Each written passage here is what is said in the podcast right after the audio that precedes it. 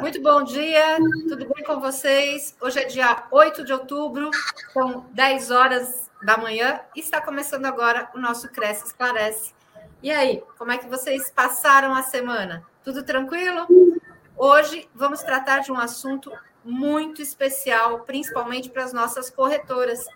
A gente vai falar sobre o Outubro Rosa e o câncer de mama. E para falar sobre isso, trouxemos o doutor Marcelo Belo, que é médico mastologista e diretor da unidade de, é, do INCA, especializada em câncer de mama. Bom dia, doutor Marcelo, tudo bem com o senhor? Bom dia, tudo ótimo e é um prazer para mim estar aqui com vocês.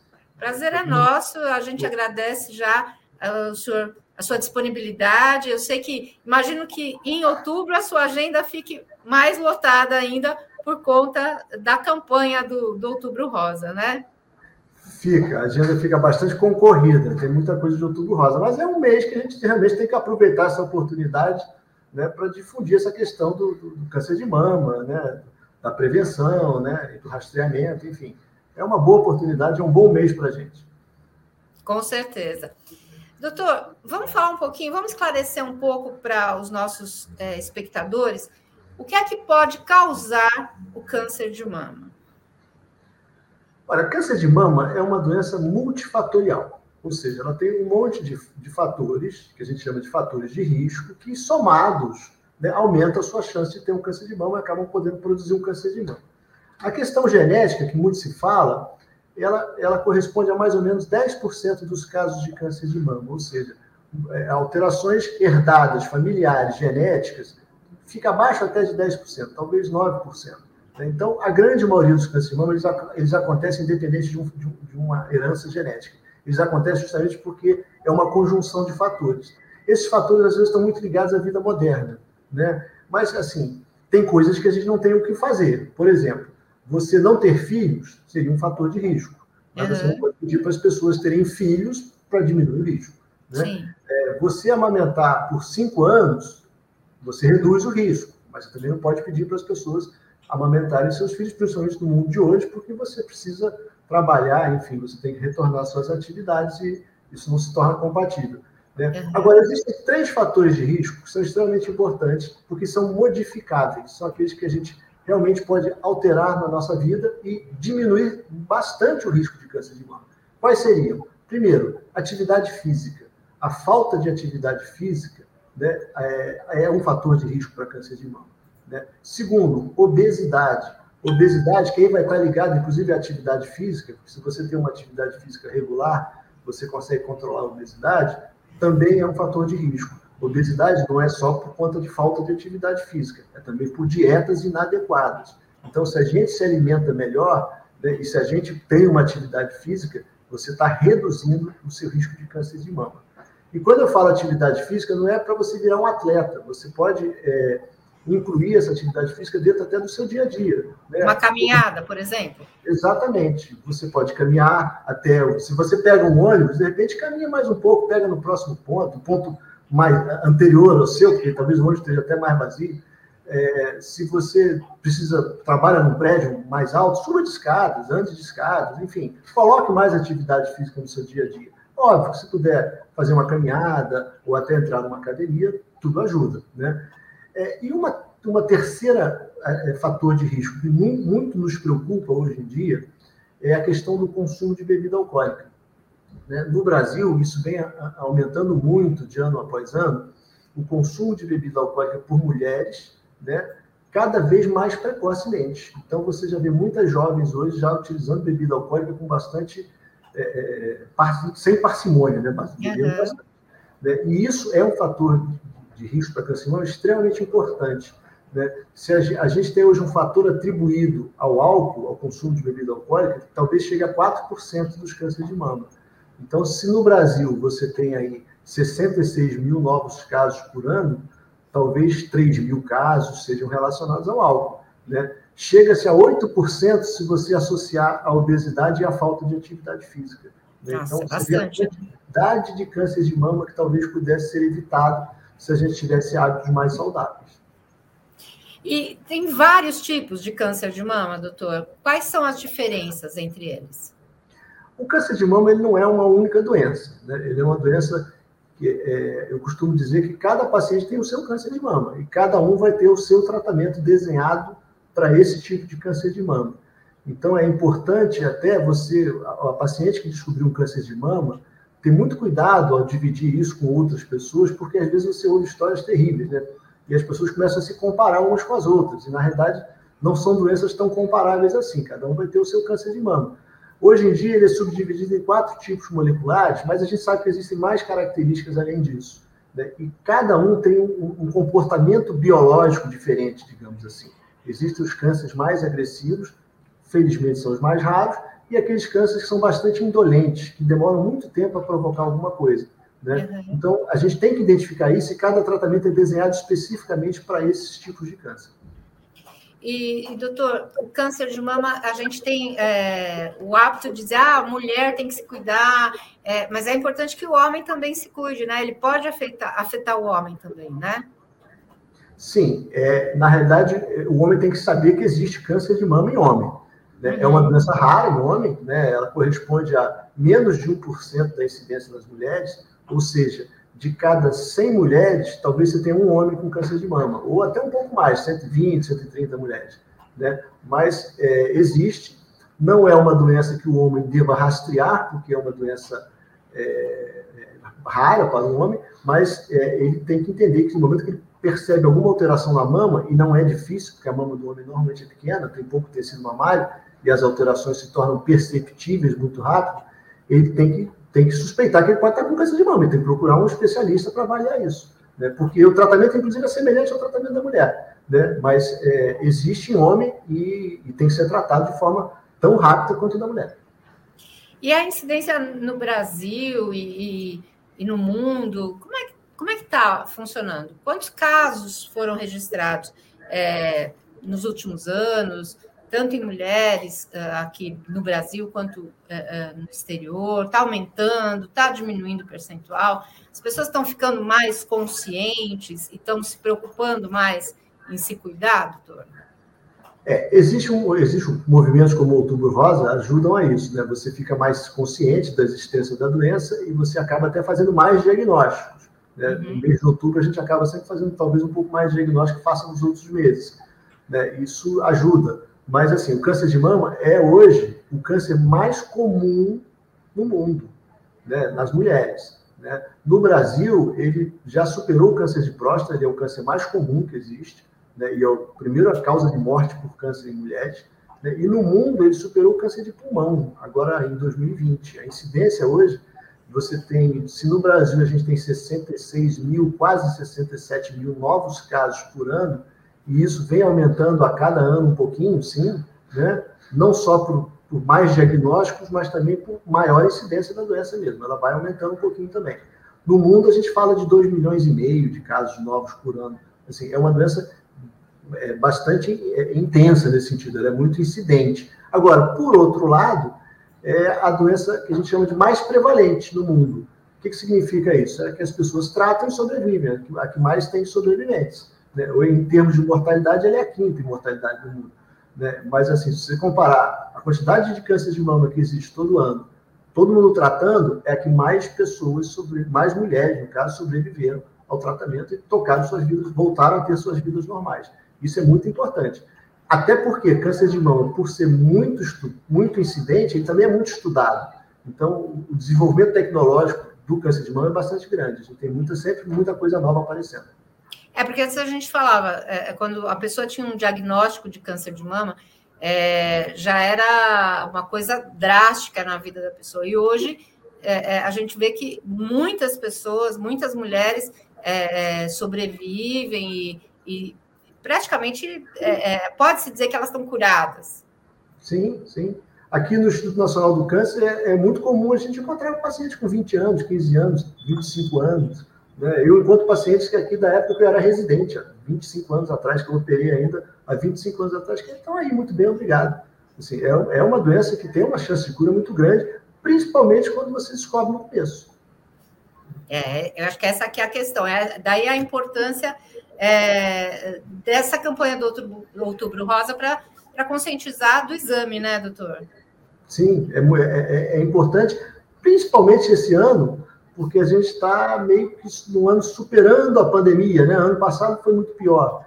E o que, que aconteceu em 2020 e ainda alguma coisa em 2021? Muita gente não fez diagnóstico. Por quê? Primeiro, porque muitos serviços ficaram fechados no começo do ano passado, porque a gente não sabia direito o que estava acontecendo, como essa pandemia ia se comportar. Foi uma questão de segurança. Segundo, porque muita gente ficou com medo, realmente, de é. vir a um hospital, enfim, a um centro de saúde e pegar o Covid. Né? Então, a gente acabou retardando muito o diagnóstico ano passado, e isso ainda não se normalizou. Então, as, as mulheres têm que ter a consciência do seguinte: o Covid atrapalhou esse diagnóstico, mas o câncer de mama que que vai ter que existir, ele vai existir, independente do Covid ou não. Ele vai continuar aparecendo. Então, é, não tenha mais medo de ir a centros de diagnóstico, porque hoje as coisas já estão bem mais seguras. A gente já tem todas as medidas de proteção e uma boa parte da população já está se vacinando, né? Então, isso também aumenta a segurança para você poder fazer essas, enfim, buscar atendimento, buscar o rastreamento. Né? Ou toda vez que você perceber alguma coisa alterada na sua mama, procurar alguém, um mastologista, para avaliar.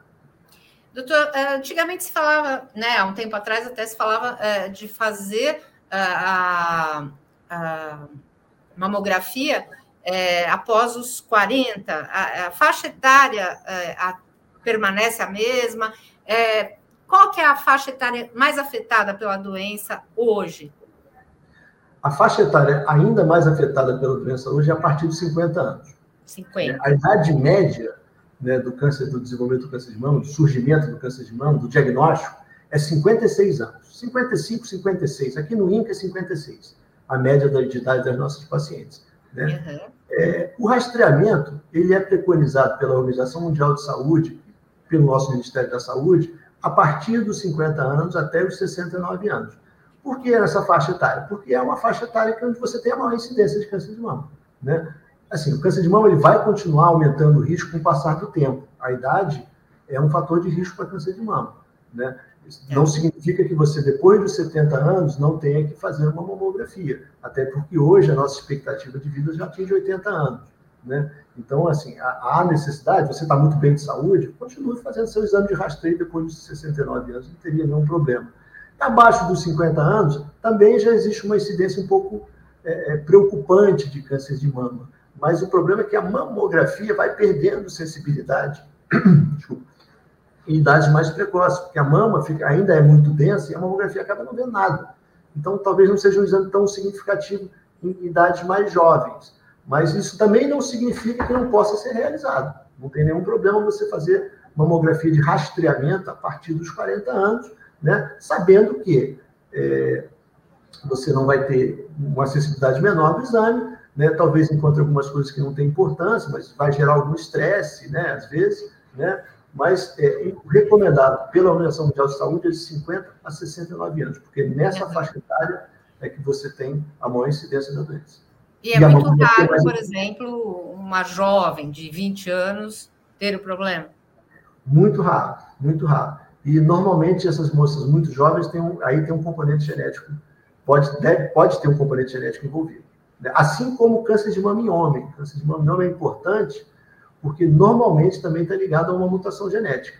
Então, às vezes, você tem lá um tio, um pai que teve câncer de mama, as filhas têm que ficar preocupadas, enfim, as pessoas da família, as irmãs dessa pessoa que teve desse homem também têm, têm que ser analisadas.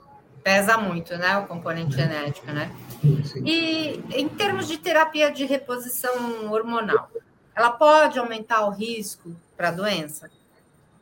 Pode. Né? É, alguns anos atrás, a terapia de reposição hormonal era usada de forma praticamente de rotina. Né? Todas as uhum. mulheres que, que, passavam lá pela menopausa começavam a, a, usar hormônios. Isso mostrou que você aumenta, você pode aumentar a incidência de câncer de mama.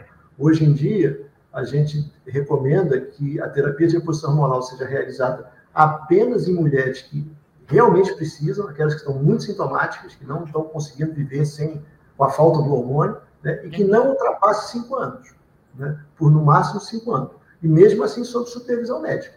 Né. Ainda é comum a gente encontrar algumas, algumas mulheres já de 60 anos, 65, 70 anos, usando reposição hormonal, chega no, no consultório, no ambulatório, todas com a pele muito bonita e tal, mas com câncer de mama. Né? Então, é, é, um risco você fazer uso de terapia de reposição hormonal desnecessariamente e por tempo muito prolongado. É complicado, né? E, e como é que a gente pode é, equilibrar isso? É, por exemplo, uma, uma mulher que tomou muito anticoncepcional, ela também pode correr esse risco de ter é, é, câncer de mama, de desenvolver, enfim.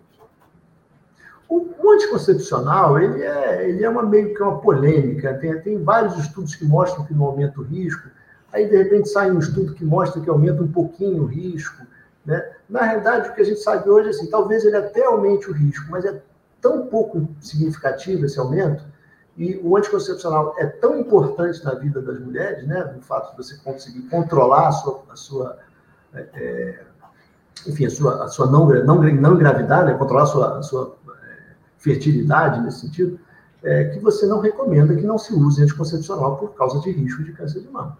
Né? Senão, uhum. não, não teria sentido. O custo-benefício do, do anticoncepcional é bastante grande a favor dele. Então, na realidade, a terapia de, de reposição hormonal é muito mais é, problemática, muito mais arriscada do que o, o, uso do anticoncepcional, vamos dizer assim. Né? Sim, a terapia de reposição hormonal normalmente é a partir dos 50 anos, 48, 49, que é uma idade que você fisiologicamente já não teria esses hormônios, né? E aí você, você retorna a ter hormônio no momento que você talvez não devesse ter esses hormônios no caso do anticoncepcional, você, com 20 anos, você tem hormônio do mesmo jeito. Você, uhum. ou do anticoncepcional não vai fazer tanta diferença. Né?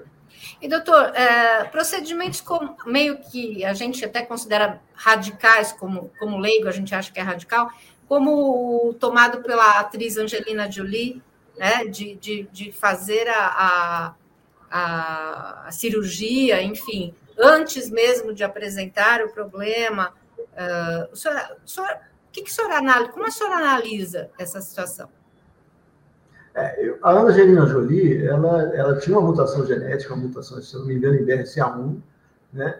Ela tinha uma história familiar muito forte de câncer de mama e de câncer de ovário. Ela viu várias pessoas da família dela morrerem, ela acompanhou esses sofrimentos, né? E ela fez a coisa certa. Ela, se não me, me falha a memória, ela tinha algo em torno de 70% de chance de desenvolver um câncer de mama.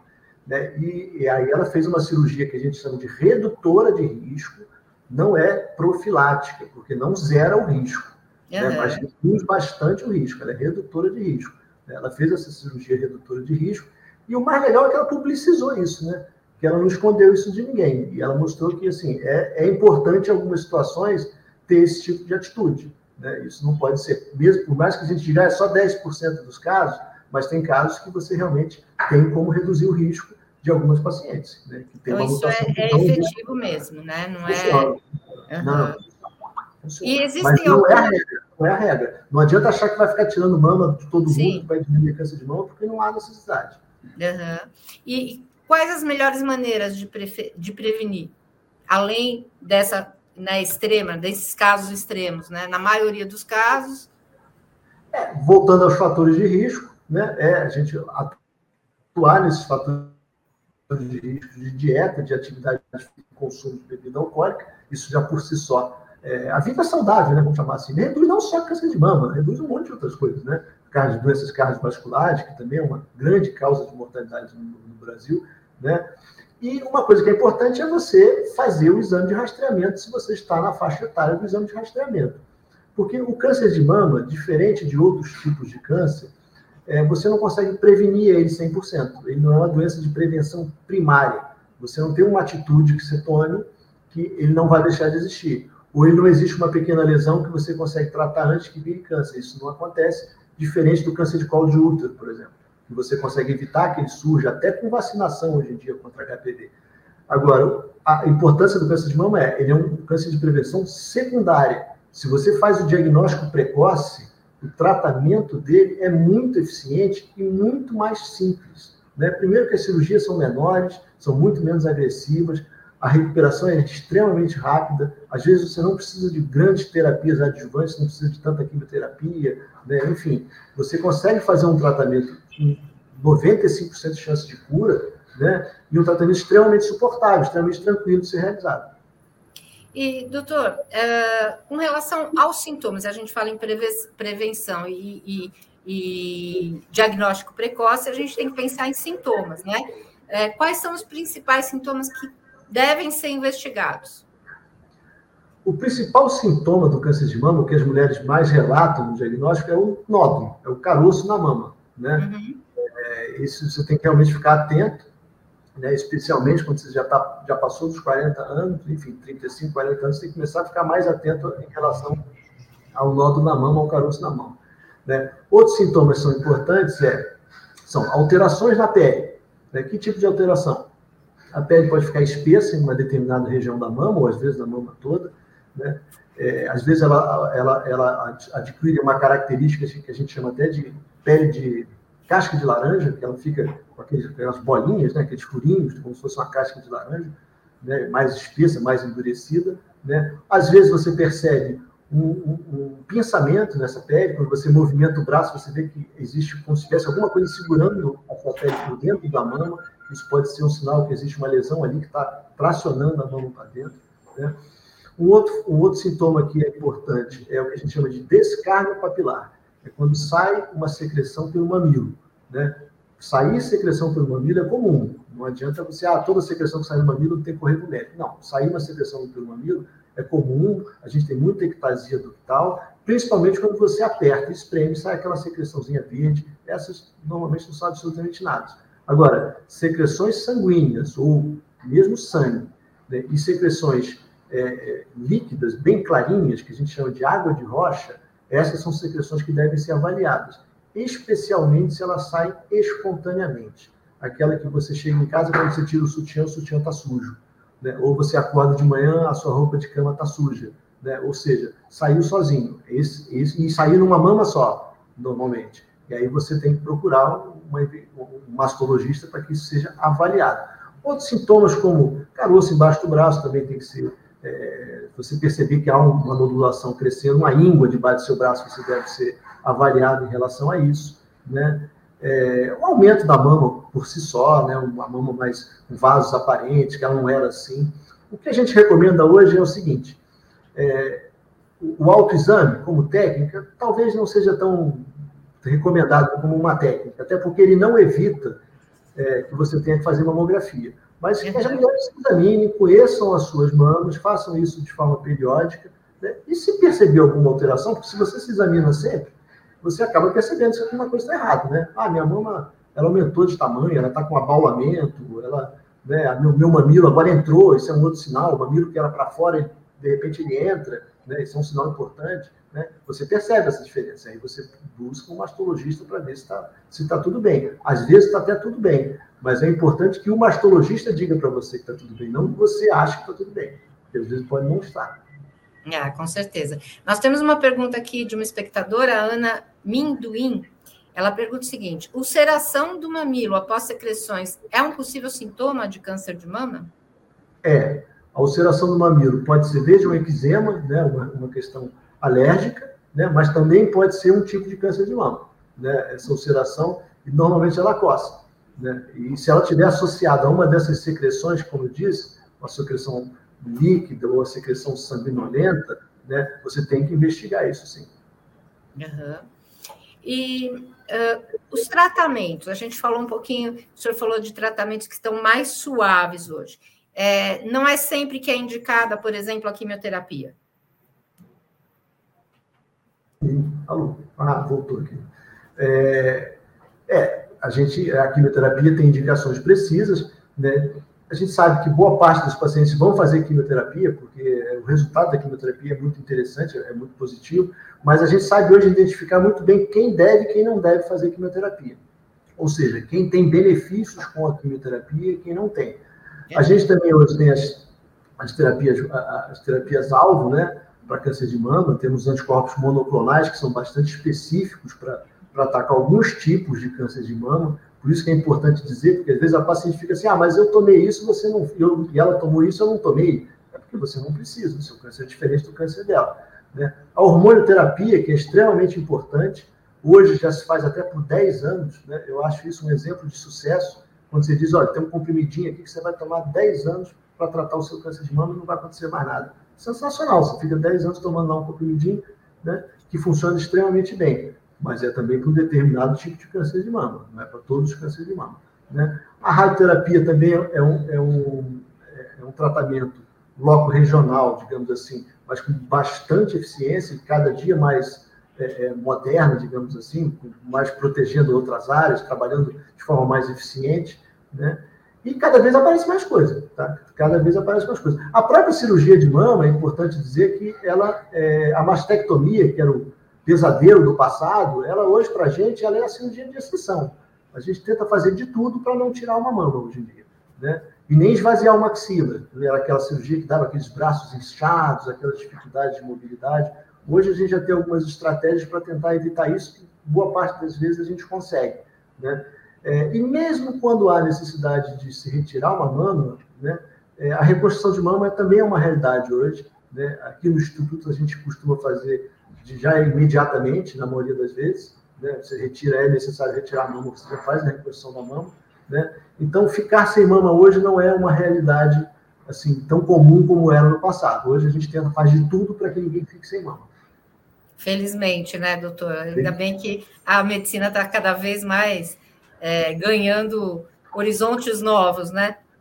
E a, a, nossa espectadora ainda é, tem mais uma pergunta. Ela, ela quer saber qual o procedimento correto quando você, ao toque, sente nódulos, o ultrassom pega esse nódulo e a mamografia não. É um falso negativo da mamografia?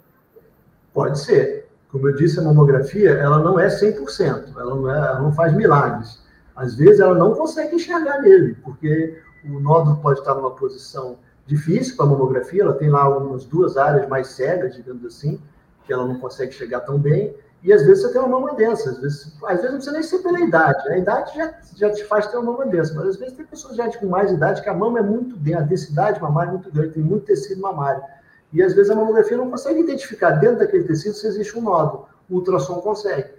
O ultrassom é muito usado como um exame complementar à mamografia, nesse caso. Né? E não é raro de acontecer isso que ela está dizendo. O ultrassom achar o nódulo que a mamografia não conseguiu ver. Né? Principalmente o nódulo que é palpável, que você está sentindo. Né? E aí, nesse caso, tem que avaliar se esse nódulo tem alguma característica de suspeição. Se tiver, tem que fazer uma biópsia. A gente normalmente lança mão de biópsias guiadas pela própria ultrassonografia com uma agulha, uma agulha grossa, que a gente chama e vai lá e tira alguns fragmentos do nódulo para fazer o diagnóstico. Doutor, eu queria que é, o senhor desse um recado para as nossas corretoras que estão aqui nos assistindo e uh, esperando uh, uh, esse posicionamento com relação ao Outubro Rosa. Né? Queria que o senhor desse uma orientação final aqui para as nossas corretoras que estão nos assistindo. O recado é, primeiro, câncer de mama não é sentença de morte. Né? Então, você não, não, não não tenha medo de fazer o diagnóstico. Né? Não fique postergando um diagnóstico que você percebeu alguma coisa errada na sua mão. Percebeu? Vá atrás de um mastologista, faça o que tiver que fazer para fazer o diagnóstico. Porque diagnóstico precoce é 95% de chance de cura. Né? E a pandemia atrapalhou muito isso, né? retardou muitos diagnósticos, né? mas esse momento é o momento da gente retomar isso com bastante força. Então, percebeu alguma coisa na mama, vá ao mastologista, faça mamografia, faça ultrassom, faça ressonância, faça biópsia, faça o que for preciso. Não retarde o seu diagnóstico de câncer de mama. Repetindo, não é sentença de morte.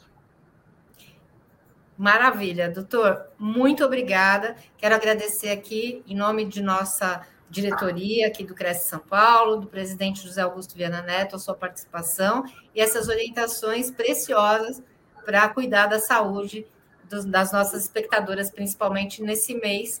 Né? Não é só outubro que a gente tem que cuidar é, da saúde, mas é importante a gente lembrar né, e, e fazer frente a essa doença para que ela seja cada vez menor, né?